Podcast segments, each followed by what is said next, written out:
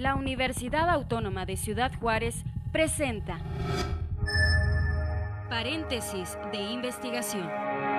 Espacio de divulgación de los trabajos, avances y proyectos de investigación de profesores de la UACJ.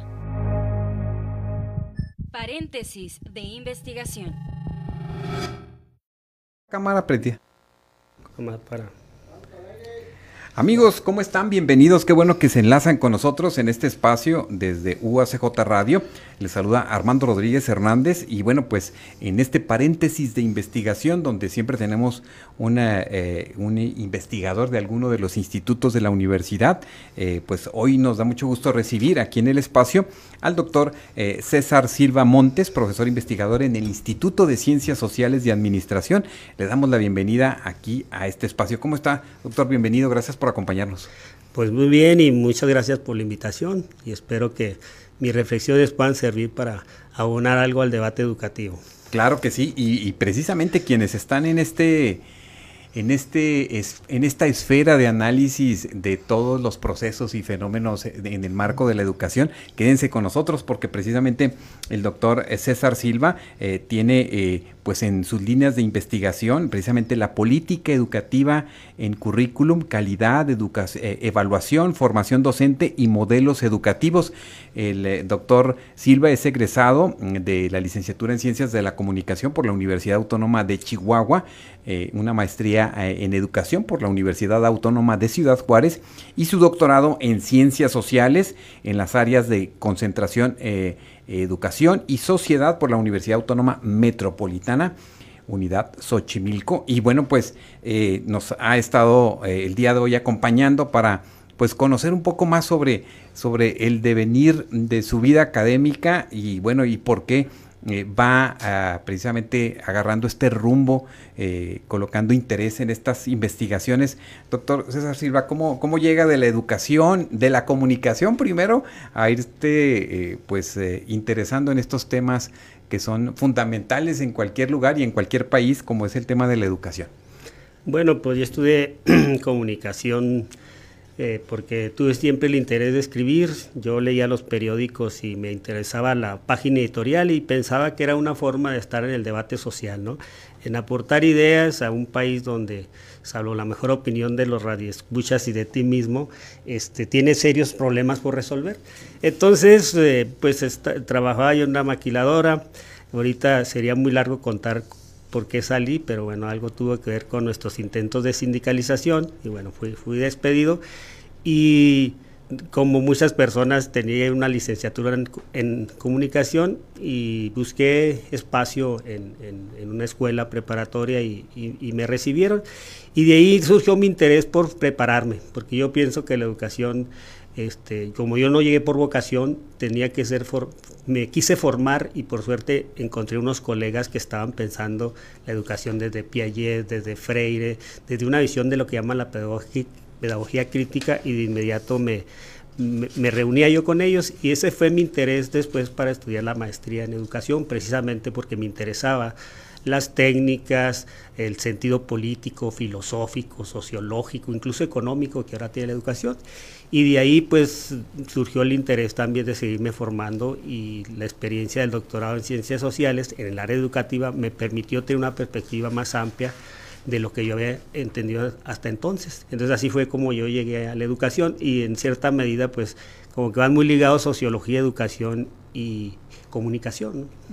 Correcto. Eh, doctor Silva, transita de la calidad educativa en, eh, por ejemplo, en el nivel medio superior y después también pasas a lo que sería hacer un análisis y una reflexión del currículum, calidad y evaluación en las universidades públicas y específicamente pues en Ciudad Juárez.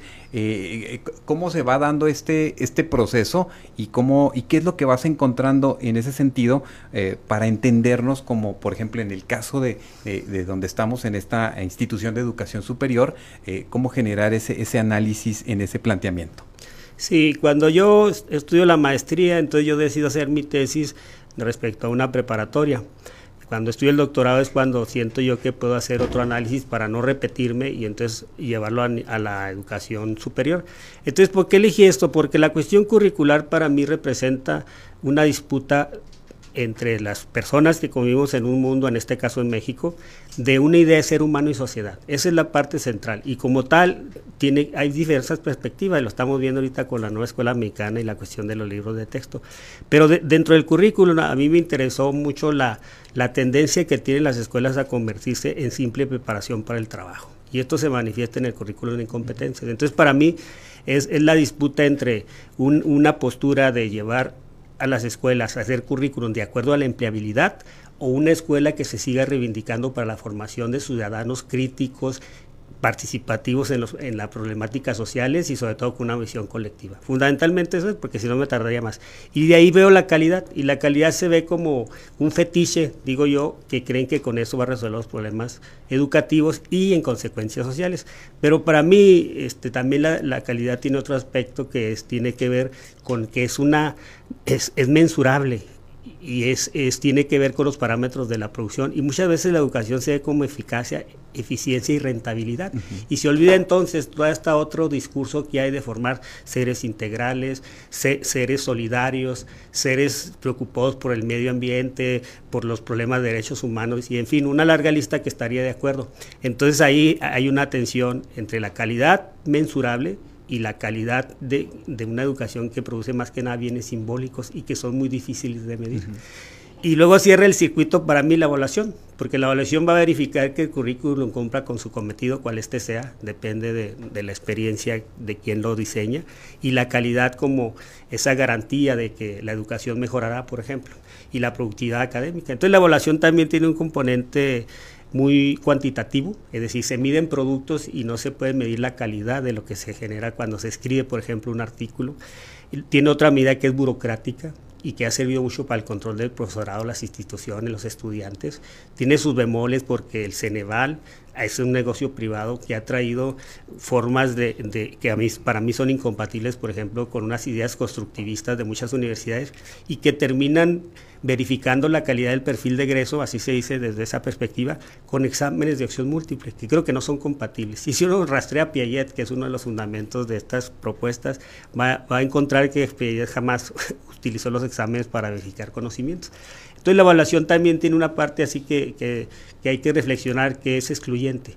¿Por qué? Porque deja sin, sin acceso a personas, por ejemplo, en el caso de la universidad, hay que decirlo, si un, un colega no tiene más de 2.9 en la encuesta de opinión, es excluido del programa de estímulos. Es decir, uh -huh. Entonces es, es, cuando, entonces ahí viene el discurso que también no se me olvida, o sea, no, yo estoy hablando de, de mi línea de investigación, pero el otro discurso que dice, la sistematicidad de la evaluación nos va a permitir mejorar las acciones, instituciones, personas, docentes y todos. Esa es la parte que podemos estar de acuerdo. Y la otra, cuando dice la, la, evaluación debe servir para la mejora y no para la sanción. Y creo que esa parte no se cumple, uh -huh. porque entonces siempre hay una sanción. Por ejemplo, un estudiante, y ahora se habla mucho de área de oportunidades, entonces si un estudiante no cumple con ciertos requerimientos en un semestre, pues es reprobado. O sea, entonces si se trata de mejorar, entonces había que seguir trabajando y no aplicarle la sanción de la reprobación. Y, por, el, por ese lado va, vamos a encontrar también que es como que diría una cierta panacea para resolver los problemas educativos cuando es sistemática. ¿no? Esas son las tres líneas que hacen donde yo empiezo a investigar educación y de ahí me voy hacia los modelos educativos que, y, que tiene que ver todo, también con la formación docente, ¿no? que, que, muchas veces los modelos tratan de hacer los docentes como indican los modelos para ser consecuentes, que tiene sentido, ¿eh? no digo que no, pero aquí la discusión está, bueno, hacia dónde va una universidad cualquiera y cuál es el papel que nos toca jugar los docentes en esa formación y en ese crecimiento, en ese desarrollo de una institución. Y si quieres, ahorita puedo abordar un poco más la, la cuestión de la formación docente.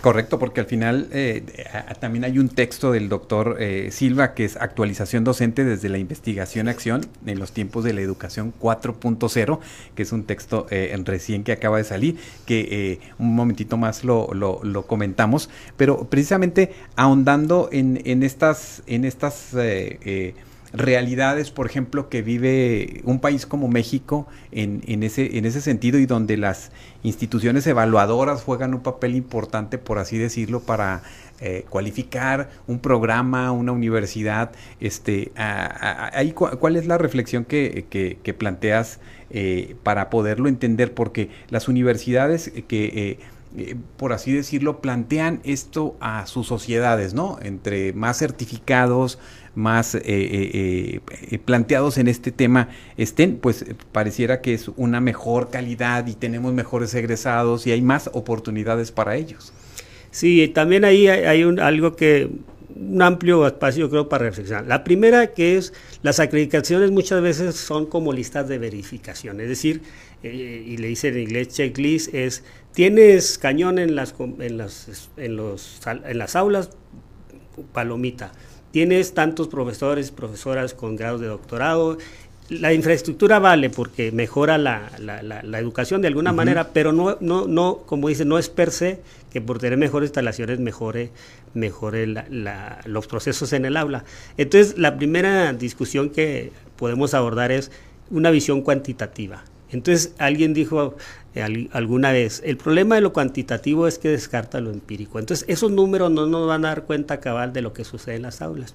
Y otro problema que se ha dado, porque alguna vez fui a un curso sobre acreditación, decían que, que, se preparan los estudiantes, profesores, les dan línea, ahora sí es la, es la palabra adecuada. Y, el, el, acreditador que vino dijo que como él se, se enteraba de esas cuestiones, o sabían que eso existía, entonces él pasaba por los pasillos y les hacía pregunta a cualquier estudiante como para contrastar, ¿no?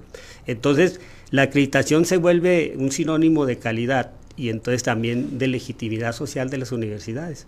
Entonces empezamos a ver pues que hay universidades de primera y de segunda, ¿no? Y entonces en el pasado, no sé, ahora ahí sí, ahí me disculparán porque últimamente no he estado muy interesado en esta cuestión, pero eh, se daba más a las que más tenían, ¿no? Entonces, eh, entonces también la acreditación se vuelve una fuente de, de hacer estructuras de primera y de segunda en la universidad. Y el principal cuestionamiento está también en que son organismos privados que también hacen negocio.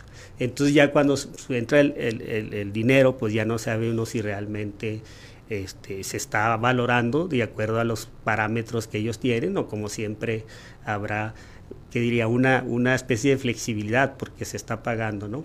Entonces, en pero la otra visión, para que no digan que solo hablo de un lado, la otra visión sigue siendo la acreditación nos permite verificar que las instituciones cuenten con la estructura adecuada, cuenten con el personal calificado en términos formativos, en términos de, de trayectorias académicas y que el estudiantado también reúne los perfiles más, más idóneos para hacer ahora sí, como dice, una educación de calidad. Entonces, esa sería la lógica de la, acreditación y, eso nos lleva pues a, a, a, repensar si, si, estos elementos más cuantitativos, que a fin de cuentas son, son los resultados más cuantitativos, tienen una representación de lo que realmente sucede en las aulas. Eso sería, y sobre todo en el proceso de aprendizaje, porque fundamentalmente las escuelas siguen siendo de docencia. Si hay de investigación también, pero la docencia sigue siendo la parte toral de las universidades. Y no sabemos, o al menos hasta donde yo sí he leído, no, no, no tenemos una certeza de que los números representen las realidades del aula. Así es, y bueno, pues indudablemente siempre el tema, eh, este tema es, es, fundamental y tiene muchas, pues muchas aristas.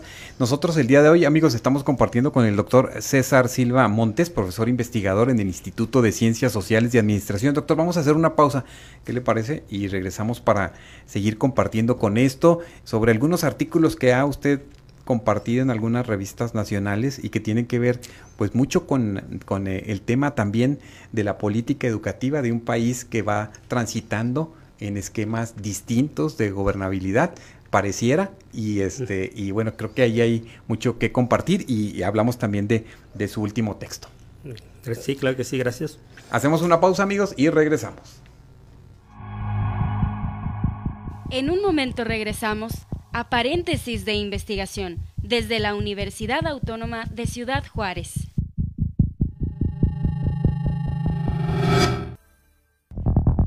Estás escuchando el espacio de divulgación de los trabajos, avances y proyectos de investigación de profesores de la UACJ. Paréntesis de investigación. Amigos, regresamos aquí a paréntesis de investigación. Estamos compartiendo el día de hoy con el doctor César Silva Montes, que, eh, bueno, pues es eh, eh, también profesor en la licenciatura en educación y el doctorado en ciencias sociales aquí en la UACJ y, bueno, que trabaja estas líneas de investigación relacionadas con la educación, la política educativa, la formación docente, modelos educativos, currículum. Y bueno, pues estamos ante, precisamente, doctor, eh, ante un, un cambio de, de, gobierno que parecía podía generar un esquema distinto, diferente en relación a la visión que teníamos de la educación. Y bueno, pues eh, eh, entiendo que hay algunas reflexiones de usted en algunos artículos, como por ejemplo México, la 4T y el financiamiento de las universidades públicas, eh, o también relacionadas con la reflexión y autonomía en la formación docente. ¿qué, qué reflexionas en ese sentido y en este cambio o en esta ilusión de cambio que quizás eh, pudiéramos, eh, eh, quizás algunos reflexionar en ese plano.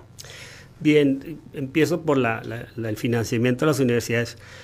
el, el, gobierno de López Obrador se ha autodenominado antineoliberal. Y entonces, cuando empieza su primer año, manda el presupuesto, manda al secretario Ursúa a defender y entre otras cosas a decir que las universidades son así como, como casi este, reinos árabes, ¿no? donde hay mucho dispendio, muchos lujos y demás, y disminuye el presupuesto. Pero cuando hace eso, pues no va a ser popular en los ámbitos universitarios, la UNAM, la UAM, el Politécnico, entre otros que tienen más presencia nacional, eh, protestan y entonces luego dice que fue un error y entonces mantiene el presupuesto. Entonces, en términos presupuestales no hay una evidencia de que haya aumentado en términos reales el presupuesto de la universidad, pero tengo que decirlo, más dinero no significa que funcione mejor, ¿eh? eso tampoco, pero también es conveniente inyectar más recursos en escuelas que se requieren. Ahora, ¿cuál es la otra cosa que yo este, considero que sigue siendo neoliberal? Primero, los programas de estímulos. Los programas de estímulos se crearon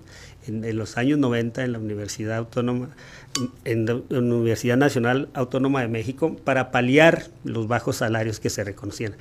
Estamos ya entrando a los tiempos que le han llamado neoliberales, que se, que se caracterizan desde Miguel de la Madrid y ya con Salinas de recortar a las universidades presupuestos, de hacer negocios, por ejemplo, con el Ceneval para los exámenes de ingreso y egreso que se cobran, aumento de colegiaturas, aumento del autofinanciamiento de las universidades, es decir, comercializar los servicios o el conocimiento de las universidades, por ejemplo, las obras de teatro, o sea, que ha existido, pero, ahora es más, mayor exigencia, ¿no? Si tiene un grupo de danza, cobrar, pero sobre todo el nexo con la empresa privada para seguir...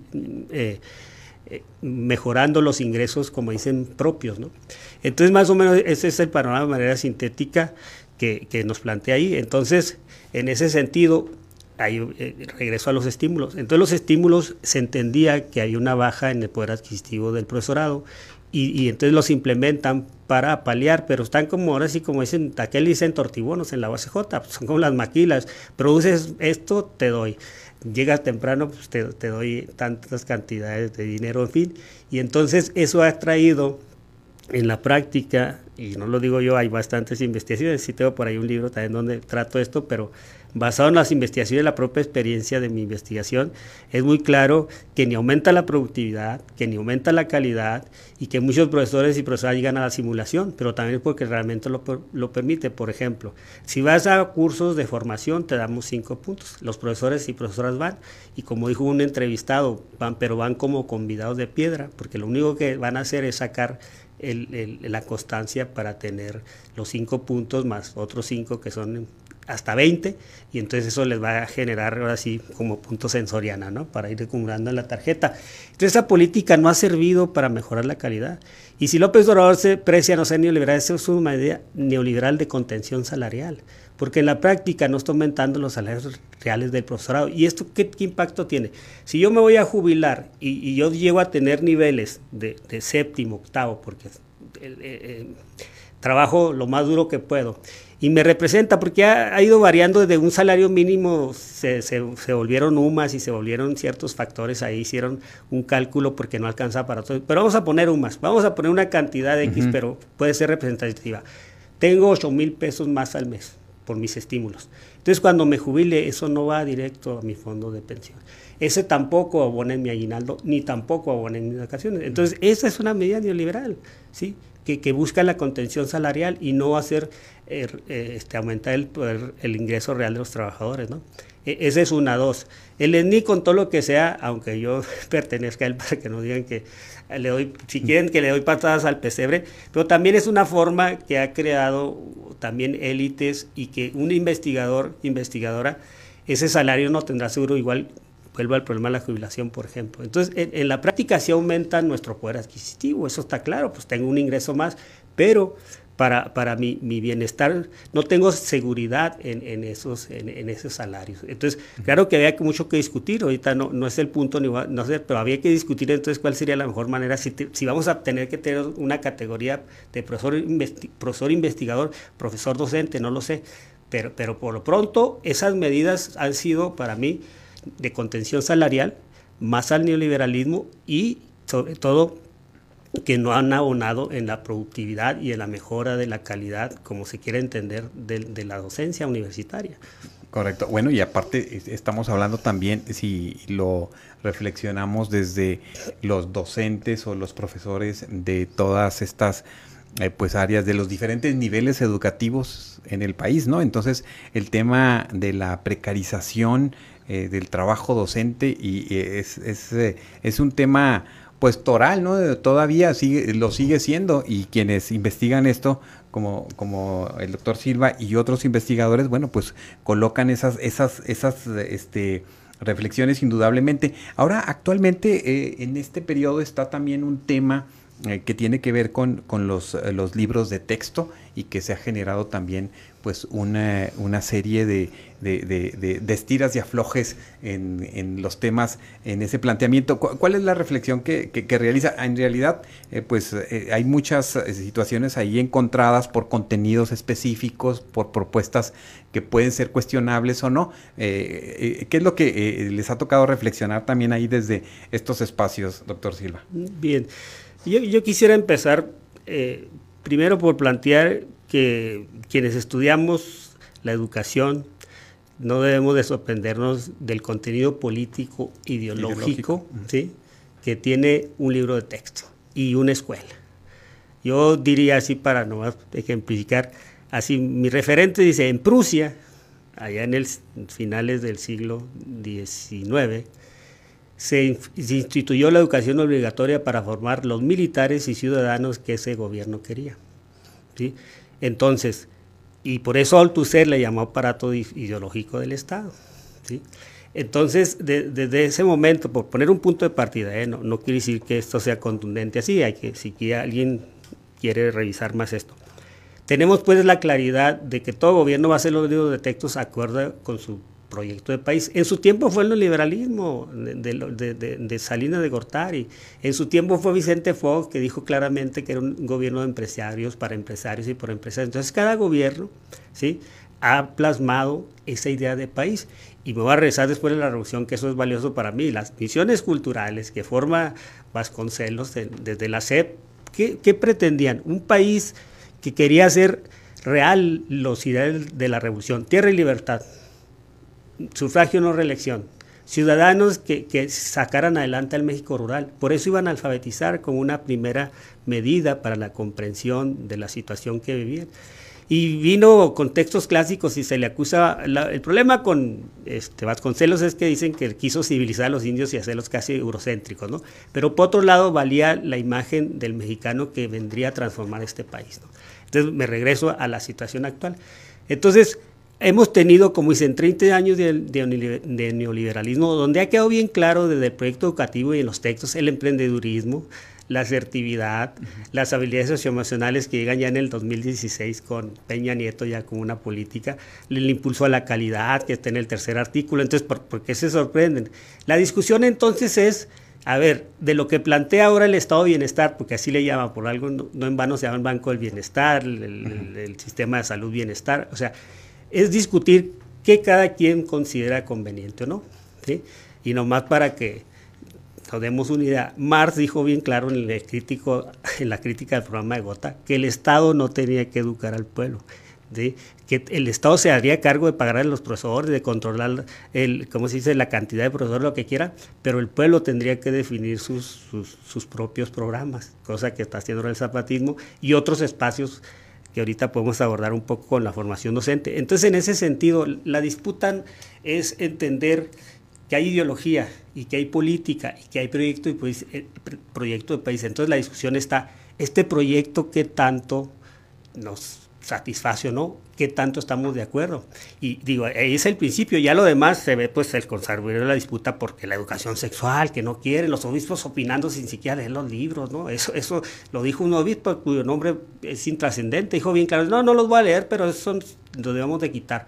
Y viene toda esta idea de no entender la diversidad sexual, por ejemplo, o sea, hay un reconocimiento explícito de la diversidad sexual a las como dicen, a, a, las familias no solo monoparentales, hay un reconocimiento también a, la educación como emancipación, porque en el discurso son pródigos, ¿eh? en la práctica se me hace que no, pero ahí está Freire, por ejemplo, como un eje principal, y, Freire que eh, plantea la emancipación, y los espantan porque sí dice que el pensamiento crítico, y ya leí esa parte donde habla en el libro Sin Recetas, donde dice que hay que leer a Marx, a Gramsci, a Lenin, y a este, pero también a, este, A, a Foucault, a muchos y muchas, entonces, pero no dice como andan acusando explícitamente, dice, tienes que leer, sino que ellos fundamentan el pensamiento crítico en esos autores que modernamente sería la escuela de Frankfurt, donde surge un cuestionamiento a los medios de difusión, a la educación, a la ideología, y entonces ellos lo que plantean es tener un pensamiento crítico hacia el sistema que pues, se, llama todavía capitalista, ¿no?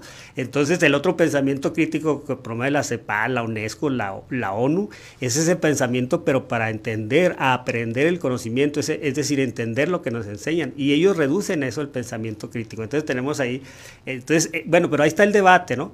Entonces, eh, eh, yo te puedo comentar que, que, que, se, que, se, opongan ahora. Desde 1917 que se formó la Unión de Padres de Familia, siempre han estado protestando. Es más, también hay evidencias de que con Fox en Guanajuato quemaron libros, porque Fox tampoco iba a revertir lo que llamamos la educación sexual en los libros de textos. Entonces, esa es una disputa por la nación. Y, y, así tiene que ser, o sea, yo no me espanto, como digo, porque yo estoy en el ámbito educativo. Aquí la discusión es ese proyecto, qué significa para el bienestar, ahora sí como dicen ellos, de la población, pero sobre todo marginada, ¿no? Porque la clase media pues está enojada, siempre siente que pierde privilegios. La, clase marginal puede tener una opción de decir, ah, entonces sí, sí vamos a entrarle a una educación liberadora, ¿sí? Que, vaya en contra de la meritocracia, de la burocracia, del colonialismo, porque también, según Dussel, sobre todo, vivimos una educación colonizada y tenemos que y, no reconoce nuestros propios saberes. Y entonces el punto central que tiene que ver con la educación mexicana, pero con los libros de texto es la escuela al centro de la comunidad. Es decir, la escuela tiene que vincularse con los problemas de la comunidad.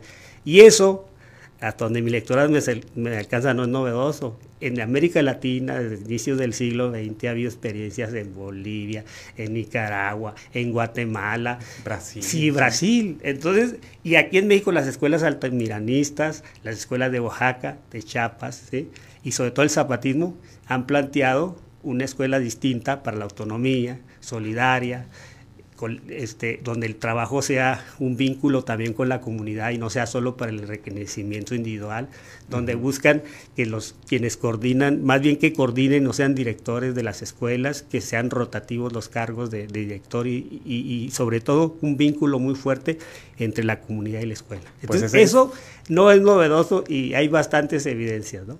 Correcto. Fíjese, eh, yo traía este pendiente de, de plantearnos esta ante pues esta propuesta gubernamental y política de la educación. Bueno, pues siempre hay alternativas como las que menciona de, la educación zapatista, que le, invitamos en otro momento que nos vengas a hablar como más ampliamente de, de, de, de, estos modelos, ¿no? Que, que, son muy interesantes conocerlos, eh, pero que por el tiempo, bueno, pues me gustaría que antes de, concluir nos compartieras un poco de, este último texto de actualización docente desde la investigación y acción en tiempos de la educación 4.0. Háblanos de, qué, de qué va esta, este trabajo de investigación, esta reflexión que realizas en ese, en ese plano. Bien, sí, este, son parte de mis ya 25 años por ahí de docente y, asistir a cursos como eh, estudiante y también me ha tocado coordinar eh, formación. Y voy a tomar una frase de, de Gilan, Manuel Gilantón, que a, que a, raíz de ahora de la nueva escuela mexicana dice, creen que los profesores y profesoras somos de plastilina, es decir, que cada gobierno nos va a hacer como, como dice su modelo educativo. Entonces, eh, eh, hay un cuestionamiento desde hace buen tiempo de que la formación docente se reduce a las técnicas, a saber hacer, a operar programas, como diría Morano Viedo, pero pocas veces se toma en cuenta el espacio el contexto económico, político, social, cultural, epistemológico, lo que quieras agregar para una formación más integral. Por eso el profesorado entonces solo se forma en la técnica y no se forma una visión política que creo que tiene la educación. Entonces yo me encuentro con la investigación-acción, que es una forma que, que sí permite esto, ¿sí? cuestionarse el sentido de la formación. Y, y, para ello, entonces, yo, yo, hago un recorrido histórico de, en México, en el mundo, pero quiero centrarme en México, que es el asunto principal, de cómo desde las normales, por allá de 1890 que se formaron, tenían la visión de un profesor, una profesora. Bueno, en ese tiempo había yo creo puros profesores, ¿no? Pero para transformar el país, así básicamente, para servir a la gente y llegar hasta ahora que se llama un facilitador del aprendizaje. ¿Para qué? Para formar las habilidades socioemocionales o las habilidades blandas para la empleabilidad. Así digo, porque el libro, pues a fin de cuentas, sí lo sintetiza. El recorrido es amplio, ¿eh? para si le interesa, no crean que, que tan sencillo llego a esto. Entonces, en ese recorrido vamos encontrando esa formación de profesores que en la educación socialista se pretendió que fueran directamente para para estar con el pueblo, cosa que no se logró. Pero la, la, la, visión de, de, un profesor, profesor además hasta la película de Cantinflas es ilustrativa, el profe, porque es un profesor vinculado con la comunidad que se opone al cacique, que va con los niños y niñas a ver sus problemas, que, que dialoga con los padres y madres. Entonces yo, yo, yo, lo tomo nomás como un ejemplo, si no quieren que hoy no es una realidad de ese tamaño, pero sí la postura sobre todo de luchar contra el cacique. Y ahora pues el profesorado se ha mediatizado, ¿no? Y no lucha precisamente porque falta esta visión sociopolítica económica. Y en el caso de pues, la educación 4.0, entonces nos están llevando hacia el uso de TICs, hacia el uso de, de, los aparatos electrónicos como la panacea para mejorar la educación. Y esa es la cuestión, o sea, mucha, yo, yo, yo lo sé que para muchos colegas ha sido muy exitoso el uso del WhatsApp y el Facebook para educar.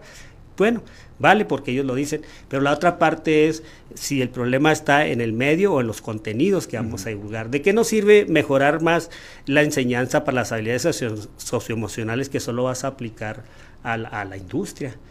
porque si eso se trata, entonces ¿cómo a aplicar, por ejemplo, a las grandes problemáticas sociales? Por ejemplo, cuando se, se habla de, de las habilidades socioemocionales y la empatía. Solo se ponen por ejemplos como eh, un matrimonio que se quiere divorciar. Pero a ver, ¿por qué no tratamos de llevar la empatía al problema de ahorita? ¿Qué dice Putin y qué dice el presidente de Ucrania?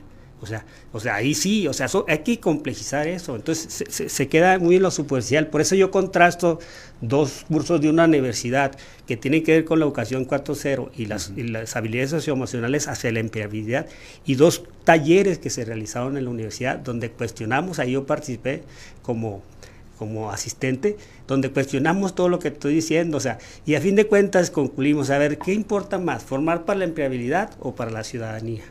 Porque eso, eh, hay una tensión ahí.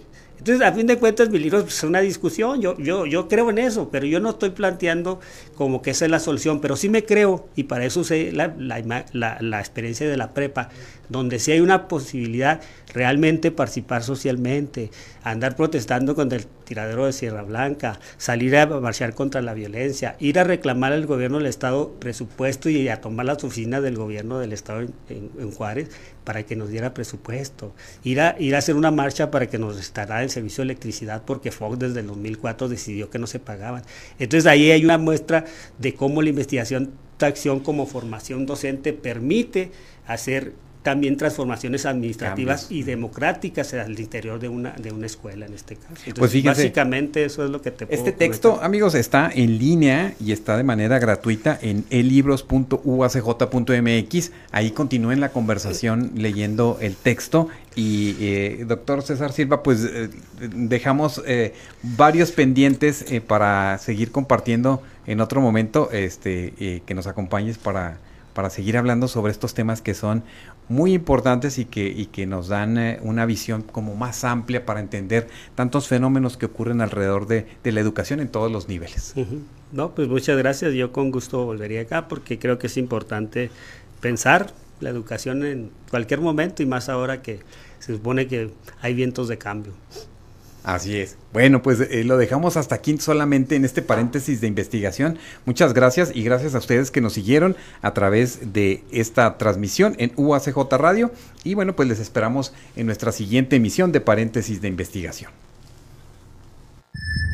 Paréntesis de investigación se realiza gracias al apoyo de la Coordinación General de Investigación y Posgrado de la UACJ. Paréntesis de investigación. Esta es una producción de la Dirección General de Comunicación Universitaria de la Universidad Autónoma de Ciudad Juárez.